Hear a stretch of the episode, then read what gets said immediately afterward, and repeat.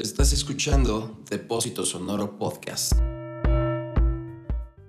Muy buenos días, muy buenas tardes, muy buenas noches, amables oyentes de este su programa Turismo Criollo, traído a ustedes a través de Depósito Sonoro. Yo soy Lama Lembe, su ama patrona del perreo conceptual, y el día de hoy le tenemos un programazo, señora, ya sabe. Tenemos un invitado muy muy especial. Eh, sospecho que este episodio va a ser muy muy cagado porque tengo a la persona más meme que conozco en, en la vida. Tengo a aquí conmigo a Ricardo Flores Muertas de Flores Muertas, el Tiny Richie. eh, el, el- el otro güey que, que- que toca la lira y grita pendejadas conmigo en las poderosísimas águilas del Guadalajara. Y, y pues nada, ¿cómo estás, Richie? ¿Cómo estás? ¿Cómo estás? Bien, Va a ser un gran episodio. sí. ¿Y, y qué tranza? ¿Qué, qué comiste hoy? ¿Qué onda, bandita? Eh, pues no, no comí nada. Bueno, sí, ya desayuné. Desayuné una tlayuda que ayer no me comí, que no me terminé de comer. Y también me comí un pan de dulce que me dejó mi amigo el Flyson. Flyson, ¿estás ahí? un saludo para el Saludos. Flyso. Si lo ven en la calle, eh, Salúdenlo. Y, y ya, es- este, fue lo que comí hoy. Sí. Bueno, muchas gracias por acompañarnos en este programa. No, pues bueno, en el capítulo anterior eh, platiqué un poco respecto como a mi perspectiva de, de la inspiración y así, ¿no? Y llegué a tocar el tema tantito de que mi, mi familia se dedica, tiene un, un grupo de versátil, ¿no? Tocamos en bodas, fiestas y bautizos. Y da la casualidad que, que esta persona que está sentada en mis piernas, ustedes no pueden verlo. ustedes no lo ven porque no tiene video, pero ahorita él está sentado en mis piernas. Eh, Ricardo Flores Muertas, Tiny Richie, ¿quieres que te diga Tiny Richie o Ricardo Flores Muertas? Ya, Ricardo Flores Muertas ya no va a existir. De hecho, es un personaje que Está ya no- muerto. que ya está Lo acabamos de matar. Es que nunca encontró respuestas y Entonces- Tiny Richie resurge como alguien como yo, pero en chiquitito. Como chiqui- el, ri- el Richiquito, es el El Richiquito. Ri chiquito. Tiny Richie, eh, pues resulta que es- su familia también se dedica, su papá, eh, eh, tu papá es, es- es músico, ¿no? Y llegaste a tocar en un grupo de versátil. Entonces, vamos a hacer un poco eh, una introspección, un análisis a esta situación que es, pues, tocar en bodas, fiestas y bautizos y andar tocando, pues, lo populacho, ¿no? Los covers y aparte trabajar con, con tu papá, ¿no? Que son cosas que a mí también, yo también viví, ¿no? Y sigo viviendo. Entonces, a ver, Richie, ¿cómo empezó que, o sea, como este acercamiento a la música, pero por parte como de, de tu jefe y ya como entrar a, a- a- a el chambeo con él? Es que yo, era- yo cuando era morro veía a mi papá tocar en su grupo de versátil y le decía, ay, güey, está chido. Y dije, pues yo quiero ser, yo quiero hacer lo que hace mi Yo papá. quiero ser... Ju- justamente, güey, yo quiero ser como mi papá. Y ya cuando estábamos tocando, bueno, yo empecé más bien este a tocar, no a tocar, güey, sino yo le ayudaba como que a él en su grupo versátil a cambiar las luces. Ok. Entonces ellos tocaban y yo tenía una madrecita así como con un montón de apagadores que prendía y apagaba las luces, güey. Y según yo acá le hacía la mamada de que estaba chido. huevo. Pero después... De que ABC, ¿no? De que, de que ADC, ¿no? Ahí te van. AC/DC, lu- unos Eh, estrobos bien mamones. unos estrobos bien chidos. Y ya después pasó el tiempo y uno de mis primos que tocaba en ese grupo, este, dejó de tocar y mi papá me dijo que si no estaba interesado, pagaban bien y dije, pues yo necesito dinero y me gusta tocar, ¿por qué no? Y así empezó mi proceso de deconstrucción. A huevo, a huevo. Muy bien, muy bien, amigo. Este. Tú empezaste tocando la guitarra, tengo entendido, ¿no? Fue el primer instrumento. Sí, Y entraste tocando la guitarra al grupo de tu papá. sí. ¿Cómo era la situación como ensayar, montar las canciones y, y- y- y todo eso para ti? O sea, porque bueno, la pregunta un poco sería, ¿tú ya hacías composiciones en ese entonces o también solo tocabas como covers pero pues, de las cosas que te gustaban? Porque entrar a tocar, para, o sea, como ya en un grupo de versátil, pues es tocar lo que a la gente le gusta. A veces te puede cagar una canción, o sea, te- puede cagar Cielo Rojo, pero la banda le mama Cielo Rojo, entonces te la tienes que aprender, ¿no? Entonces, ¿cómo vivías toda esa situación de andarte aprendiendo las canciones, de los ensayos, como todo ese pre antes de un show? Pues mira, para empezar, tenía, eh, yo tenía que aprenderme las canciones, ¿no? Porque pues no llegué sabiéndomelas. Muchas veces los grupos versátiles tienen la, el chance de poder hacer sus propias versiones y su, su propia, este, darle su propio toque a las canciones. Su Entonces, sabor, ¿no? Su Su saborcito. sazón. Ajá, su sazoncito. Su chile guajillo. Y la neta está chido, o sea, como que te tienes que acoplar a ese pedo. Y ya cuando estás este en el pedo de armar, pues yo nada más llegaba y me decían, "Ármate estos acordes, este ya está esto listo." Yo lo apuntaba en cuaderno y me salía a chambear. La neta las primeras veces que toqué estaba bien nervioso porque pues eran eran ambientes bien diferentes, o sea, yo ya ya hacía canciones, yo hacía canciones muy pues muy precarias, pero este poco a poco y conforme iba conociendo más de música en general, me di cuenta que, que la neta este, se me hacía más fácil hacer canciones cuando me ponía, este, cuando me clavaba en todos los procesos de, teoría, de, producción y, etc. Del, pues, en general de la música, que hacerlo au- autodidacta, ¿no? Entonces, perdón, que hacerlo este sin, sin todo eso. Entonces, con el tiempo, pues me metí más como en ese pedo de, de la teoría y pues es lo que deberían hacer todos los que son o tocan un instrumento. Y ya, aquí estoy. Este, dos auditorios Nacionales. nacionales llenos, un foro sol lleno. Le eh, YouTube, YouTube me abrió. YouTube. YouTube. YouTube. te abrió un canal, YouTube ¿no? me abrió un Simón, Simón. Y Lady Gaga igual me felicitó y todo. A huevo. ¿Cómo está la idea? Mal, ¿Por muy qué? triste. ¿Por qué?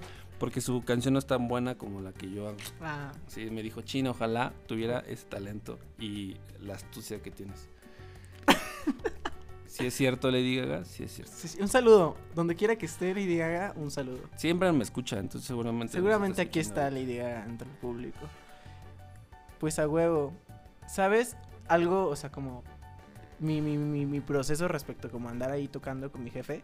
La neta es que yo jamás, o sea, e- esos güeyes no ensayan, o sea, porque ya llevan un chingo de tiempo tocando, o sea, neta ya su, su grupo de papá llevan así un chingo, entonces ya ni ensayan, porque aparte la banda siempre pide las mismas rolas, güey, o sea, es gente que le gustan las mismas rolas, las clásicas, entonces aprender esas rolas. Y a mí las primeras veces que me llevaron como a tocar, güey, literalmente era como que yo primero traía percusiones, entonces era como, ay, sí, métele maracas, ¿no? Y pues ya ya estaba, ¿no? Y de repente, en esa no van maracas y ya no tocaba maracas, ¿no? Así funcionaba. Después ya cuando agarré el 4 venezolano, este, literalmente pues ya me sabía los acordes, entonces mi jefe era como, ¿sabes los acordes? Y yo, Simón, va, va, va, tú te pones al lado de mí y yo te voy diciendo cuáles son los tonos. Entonces era ir cachando o irle viendo, apenas yo sabía tocar un poquito de guitarra, entonces era viendo cuál es la posición que hacía mi tío. Pero luego, pues tú sabes que un fa lo puedes dar de un chingo de formas en todo el brazo de la guitarra, ¿no? Entonces de repente yo veía que mi tío hacía cosas bien locas y yo decía, no mames, esto no me lo sé. ujú. ¿A poco existen otros tonos? ¿no? Fueron cosas que fui como aprendiendo de estarle ahí como, como dando, ¿no? ¿Cómo eh, fue tu experiencia como, como tocando en- en fiestas y así? O sea, ¿cómo recuerdas eh, ese ambiente? Porque sí, para la gente que toca como como rock, o como que literalmente entra directamente a los a los bares y entra directamente como como a los shows y ese pedo que nunca han pisado una fiesta, unos 15 años para tocar, es un ambiente bien bien diferente a estar tocando como tus rolas o inclusive tocando rock, rock en un bar es muy diferente. ¿Cómo, cómo- cómo viviste tú ese pedo? ¿Cómo, cómo lo sentiste? Bien nervioso, güey. O sea, haz de cuenta. La primera vez que me trepé a un escenario a tocar eran unos 15 años justamente. Y la morra esta que cumplía años eh, pidió que, se echara, que nos echáramos una canción que, que ella quería eh, para abrir su- sus 15 años, o sea, después de la comida. Y era la de... Era una de Los Ángeles Negros que va... Adiós, amor. ¿Cómo, cómo se llama esa canción? ¿Cuál? Eh, No, ni idea. no te... No, no me duele terminar. O, o me duele. Algo así va. Ya la magia terminó. Sale el sol. No Ah. Simón, claro, güey, no mames. Ah, no creo cómo se llama. Pero gran rola, gran rola. Un saludo, un saludo para Los Ángeles, Negros, para Los Ángeles Azules, para Los Ángeles de Charlie y para LA Los Ángeles, para la gente de Los Ángeles que nos escucha. Sí, a todos ellos. Yo sé que nos escuchan. ¿Y qué pedo con esa rola? ¿Está muy cabrona? No, güey, estaba, se me olvidó porque me puse bien nervioso. O sea, no es lo mismo tocar con tu bandita de rock en un bar donde tienes como 10 güeyes que son tus compas y 3 que no conoces. que son los que están ahí en el bar, Ajá, ¿no? Que siempre van. Y, y, y decir, bueno, pues voy a hacer mi performance y la mamada, ¿no? Si tocas rock o tocas lo que sea. Pero ya cuando te enfrentas a la doña que no te deja de ver, güey, al don que se, al don crítico de música que te ve desde lejos y, y está ahí viéndote con unos ojos de aprobación o desaprobación. Eh, El tío al- pedo, güey. El, el tío, pedo, güey. Que Yo- siempre agarra y se acerca al micrófono. Compa, compa, compa. Eh, tócate una, una norteña para bailar norteña, está chido. No, como que no se saben norteñas, papá. No, ¿cómo eso? Y- Es que yo también era músico. Yo también era músico. Es más, ¿me dejan cantar una? Sí. Déjenme cantar. No te pa- No mames, Sí, yo creo que. como y eso me ha pasado también como tocando rockcito. Pero es más, cuando toco en fiestas, lidiar con la gente borracha. Es una cosa que yo no soporto. al menos que yo también esté borracho, ¿no? O sea, de que. Porque eso es otro pedo. O sea, como que cuando tocas en, en fiestas, al menos aquí en, en México, pues el que te invita siempre termina dándole pues alcohol a los músicos, ¿no? Y comida. Por eso está bien chido, está bien chido to- tocar. Pero a mí me ha pasado la neta que hay un momento. Yo, yo no suelo tomar en- en las chambas, a menos que sea algo que me guste o así. Pero. No mames, mis tíos y mi papá luego sí se pasan de verga. ¿no? O sea, hay, hay un momento en el que ya no saben qué verga están tocando, pero como están igual de pedos los que nos contrataron, pues no hay falla otras dos horas, papá. ¿Tú tienes alguna algún recuerdo como lidiando con alguien pedo en una... Sí, güey. A ver. Una- hace tiempo tenía mi bandita de rock, así como de esas de puros covers. Y yo tenía como 18 años, güey. Y neta era de que sí, vamos a tocar a las fiestas de mis compas. Van a cumplir años y mamás. Hay que ser, hay que ser tocadas, güey. Y había un güey que estaba chingue y chingue. Dame el micrófono, dame el micrófono. Pero ese día en la peda, el piso estaba medio mojado y daba un poco de toques. Entonces la guitarra daba toques, eh, todo daba toques, ¿no? Y en una de esas el güey este otra vez a media canción me quitó la me quitó el micrófono y se puso a hablar y a cantar así a huevo y yo me emputé y se lo quité y como daba toques y mi guitarra daba toques me quedé pegado, güey. Literalmente me quedé pegado con así me empecé a electrocutar y el micrófono lo tenía a la altura de la boca, entonces estaba gritando, "Ya quítamelo, quítamelo, güey." Y todos escucharon el micrófono y la banda nada más se me quedaba viendo así como de que, ah, eso es parte del show, está bueno. Gran performance, gran performance. La banda de la FAD y de, de la Esmeralda estaban de, mmm, mi tesis. Mm, Ahí está mi tesis. gran artista. Y de repente nada más este, un güey me desconectó la guitarra, o sea, le, le quitó el, el cable y ¡pam! Así me desmayé, güey, ¿no? O sea, lo único que me acuerdo es que escuché un güey que gritó, ¡échenle agua! Y no mames, no, güey. y mi primo se puso así atrás de ese güey que le echó agua. O sea, ¿Sí te echaron agua? Un pendejo me quería echar agua, güey.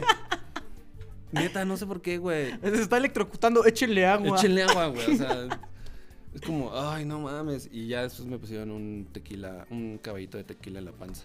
Pero todo fue porque. Un caballito de tequila en la... ¿Por en, qué? En el ombligo, porque en México. porque no sé, güey. dice- Porque México. La doña me aseguraba que así se me iba a bajar el espanto. ¿Y sí? Pues yo nada más vi que mi ombligo empezó a chupar el alcohol poco a poco. Estaba, dije, tu ombligo estaba, "Oh". shot, shot, shot. Estoy pedísima, güey. Sí, y electrocutada. Mientras más corriente, más ambiente. Sí, fíjate que sí, ¿eh? Estaba bien electrocutada mi, mi pancita. Y ya después me tomé esa madre y, y nunca volví a ver ese hijo de su puta madre. Yo creo que ese güey se quedó como de que, ah, huevo, hice que se electrocutara. ¿Neta? O sea, ¿tú crees que él se siente bien el día de hoy? Pues es un- Por ese güey era un hijo de la verga. Y ahí donde quiera que estés, ¿eh? Yo sé que tú sabes quién eres. Y me sigues en todos lados. Yo sé quién eres. Tú sabes quién soy. Va. Va. Va. Entonces, este. Muy bien. Pues qué bueno que sigues vivo. O sea, yo agradezco un chingo que no te hayas muerto. Creo que esa es la moraleja de la historia. Sí, no, muer- no se muera, manda. No se mueran, no, no se mueran. Eso, básicamente eso. No, hay se nada mueran. más allá. O sea, No, neta, no. te mueres y te quedas como pendejo ahí. De que, no mames. bájenme. Bájenme de aquí. Bájenme de aquí ya.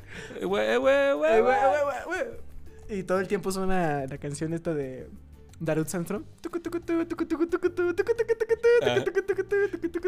Y tú estás nada más flotando encima. Ya, güey. un mal viaje. Simón. ¿Y, ¿Y qué onda? ¿Cómo, ¿Cómo era la relación con tu jefe en la chamba, o sea, se llegaron a pelear, llegaste a tener pedos con tu jefe o, o así, porque pues trabajar con la familia siempre es, siempre es acá, bueno, Es pedo. es un pedo, no trabajen con su familia, no, bueno, no, si, si pueden sí, háganlo, pero no- aquí no estamos para dar consejos, nomás estamos diciendo pendejadas, Este, Esto no. esto, ¿quién, quién- quién crees que somos? Marta de baile, no, no mames. Cinco ensayo, qué verga, güey. Todo para las mujeres. Pero ¿tú- ¿tuviste algún pedo con tu jefe en, en No. algún trabajo no? No, O sea, güey. O sea, lo ¿Nunca único. fue complicado chambear con tu jefe? No, mi jefe es bien relax, güey. La neta, mi papá bien tranquilo. Nada me decía, haz esto, esto, esto, esto. O sea, igual y un poco con la banda que trabaja ahí con nosotros. Un poco sí, güey. Como que no se acostumbraban chido a mí al principio, yo sentía. Y sí me llegaban a hacer comentarios, de, échale más huevos y así. Pero mm, ya después todo normal. O sea, nunca, mi jefe en realidad nunca me... Fue muy comprensivo de que sí, güey, tú dale a tu ritmo y a tu tiempo. También porque pues ellos normalmente trabajan con banda que siempre va empezando. Entonces ya tienen la paciencia, güey. O sea, entonces ya lo vi bien. Sí, o sea, yo, yo te preguntaba justo porque, o sea, yo al menos sí he tenido como ciertos pedos con mi jefe, como respecto como en la chamba y así. De que me acuerdo mucho de una, de, una vez, güey, que eh, estábamos, tocábamos en un lugar que se llama La Playita Jarocha, que era un, restaurante de mariscos, güey. Y unos güeyes bien pedos estaban de que, ah, échate la de belleza de cantina. Y topas que yo tengo mi cover de belleza de cantina, que es como, como low-fi. Lo-fi, como- punk, rock, algo ahí raro. Sí, sí, sí. Está chido. Entonces me la, me la sabía, güey. Entonces yo le dije a mi jefe, ah, pues yo me lo sé. Entonces empecé a tocarla, pero mi jefe estaba dando tonos que en él, ¿no? Entonces la detuve un momento y volteé con mi jefe y le dije. Bueno, no así, no sonó tan culero. No sonó tan culero porque no tenía un micrófono. Y no hizo pop, No hizo ¿verdad? pop, ¿no? O maybe sí, igual le escupí en la oreja. Y así lo escuchó ese güey. Le dije, oye, eh, ¿te la sabes? Porque si no te la sabes, pues yo sigo tocando. No mames, eso lo hizo empergar un putero, ¿no? Pero dijo, no, ¿cómo crees? Yo sí me la sé, estás pendejo y no sé qué. Bueno, entonces seguimos tocando. Pero mi jefe no estaba dando los tonos, ¿no? Y fue como de. Estaba sonando bien culero. Entonces me puse yo de diva, güey. Entonces le dije, como, no, pues no la voy a tocar si no te la sabes. Y ya, pues nos empezamos a pelear, güey. De repente, mi jefe ya está en el piso. Yo lo estaba pateando, güey. Estaba pateando la cara. No, no es cierto, eso no pasó. Papá, si estás escuchando esto, tú sabes que eso no pasó. Nomás nos gritamos muy feo. Y creo que ha sido de las veces que, que me he peleado con mi jefe. Ahorita ya últimamente ya no tengo pedos con mi jefe, ¿no? Como que de hecho he mejorado más como mi relación con mi jefe y así.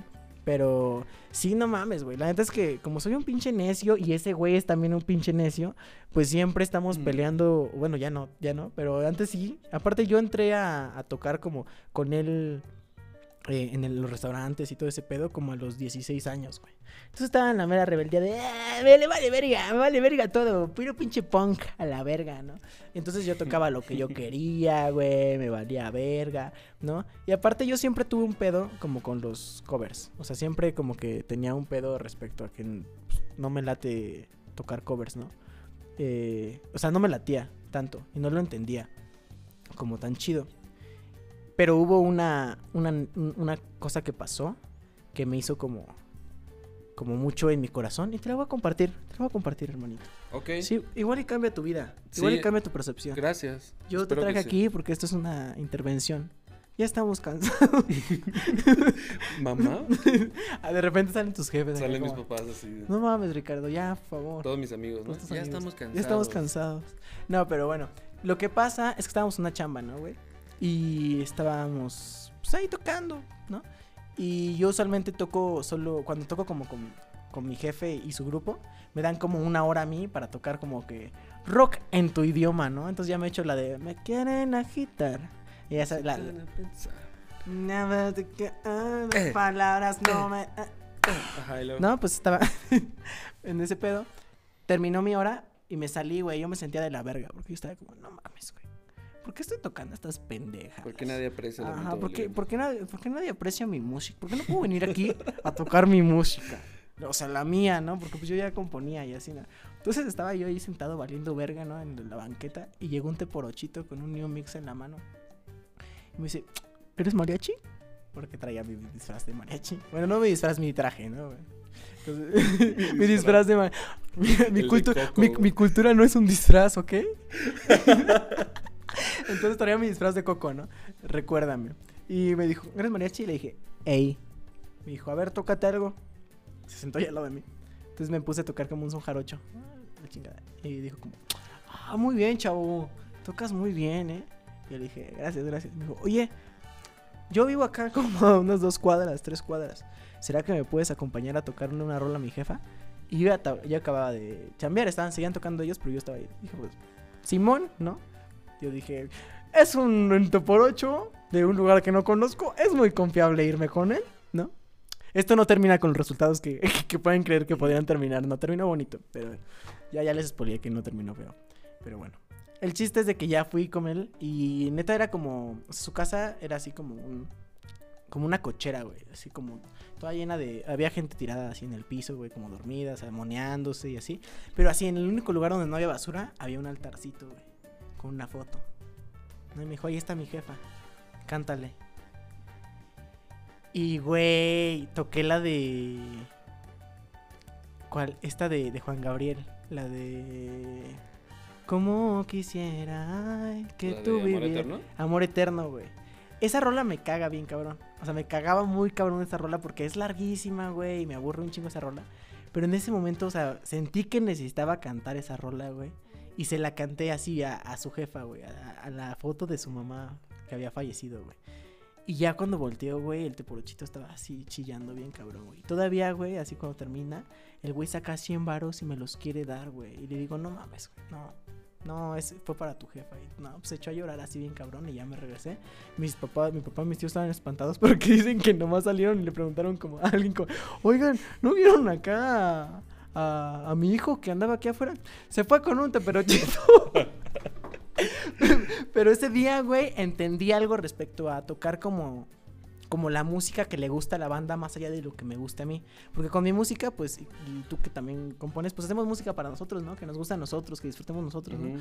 Pero como que eso de, de poder transmitir con una canción que, que le llega a un sentimiento, a un recuerdo, que nosotros no conocemos ese sentimiento o ese recuerdo, pero a alguien más y que toca el corazón de alguien más, es algo bien bonito, ¿no? O sea, yo siento que es algo bien chido, que, que ojalá algún día eso, eso cause nuestra música, ¿no? O sea, que llega a tanta gente que, y le llega un sentimiento y se pueda compartir de esa manera, pero creo que la gente que le tira mierda como a, a tocar covers o, o- ah, es que eres un huesero, ¿no? Y decirlo como de manera despectiva, ¿no? Que a la banda que, que nos dedicamos a andar tocando en fiestas, que, ah, pinches hueseros y la chingada y así. Pues que la neta es un trabajo pues, bien lindo en, en ese aspecto, güey. O sea, como que, que hacemos que la banda tenga recuerdos, güey. Que hacemos que la banda baile, que la gente se divierta, güey. Y aunque sea tocando cosas que no son nuestras, pues es el, el acá, güey, el, pedo colectivo lo que traemos, ¿no?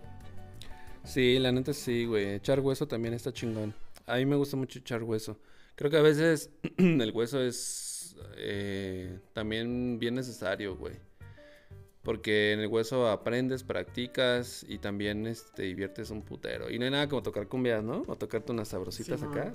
Uy, eso sí está bien chulo, güey. Sí, eso, la neta sí, es- tienes razón. ¿Y tú qué crees? O sea, justo ya que yo ahorita te conté así mi historia. Y ¿Qué ahora que ya... Este... ¿Qué es? Así ya para cerrar este programa, porque este programa es rápido, es en chinga. Nomás es así. ¿Va? Para que la gente se quede picada y diga, no mames, quiero escuchar más a este güey. Pues cada 15 días a través de Puesto Sonoro, amigos. Bueno, este... ¿Cuál ha sido como la más grande lección que has tenido en la música tocando en, el hueso y, o sea, con tu jefe? y- ¿Cuál ha sido como realmente la lección que tú dices, esto me dejó y me ha ayudado a mí ahora que estoy haciendo yo mi música? A disfrutar la música bien, bien cabrón y bien diferente.